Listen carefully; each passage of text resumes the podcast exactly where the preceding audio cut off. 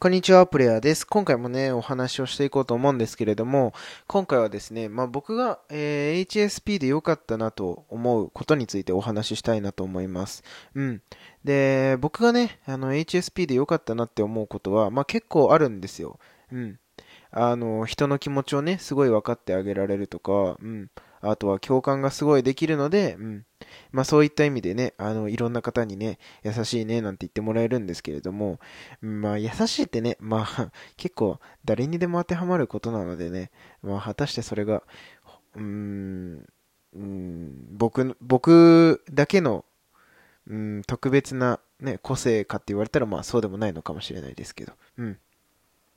ただね、まあそんな中ですね、まあ僕個人としてですね、HSP で良かったなと思うことがね、ありまして、それはですね、えー歌を習ってる時にですね、やっぱりね、えー歌詞の読解っていうんですかね、をしないといけないんですよね。うん。歌詞の意味を分からって歌わないと、まあ、抑揚の付け方とか、あとは、まあちょっとしたテクニック、あとは、なんていうんですかね。まあ、ここは拳入れようとか、ここはビブラート入れようとか、うん、ここはしゃくり入れようとか。なんかね、そういう細かいところ、うん。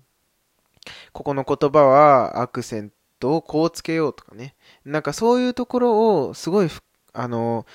なんていうんですかね、考えやすくなったので、うん。歌詞についてこう、すごいね、深くまで理解することができたっていうのは、あの、僕にとってはすごいプラスだったなというふうにね、えー思っています。うん。あの、歌詞ね、すごい多分、共感してもらえると思うんですけど、HSP の方だったら。あの、歌詞一つ一つがね、うん、なんかすごいいろんな意味で捉えられるじゃないですか。うん。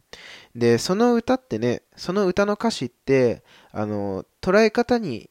捉え方が人それぞれ違うので、やっぱり、その歌はその人の中ではその人のものだと思ってるんですよね、僕は。うん。あの、だから、その、同じ歌詞でも違う意味に聞こえるっていうのはそういうことだと思うんですけど、うん。そういったところで、こう、いろいろな視点から、うーん、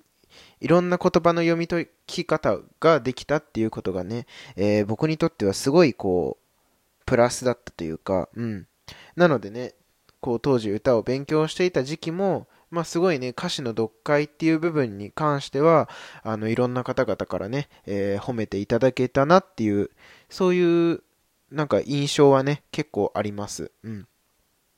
なんかこんな難しい、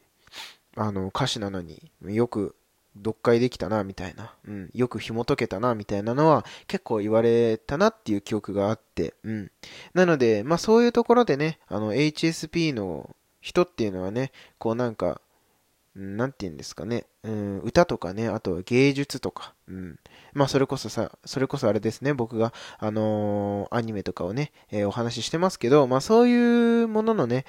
えーまあ作品とか、うん、まあ芸術的なものに関して、こうしっかりこう、こうなんていうのかな、考えて捉えることができるっていうのがね、あの、HSP の方の良さなのかななんて思ったりしております。ということでですね、今回は HSP の良さについてですね、お話をさせていただきました。ではまた次のラジオでお会いしましょう。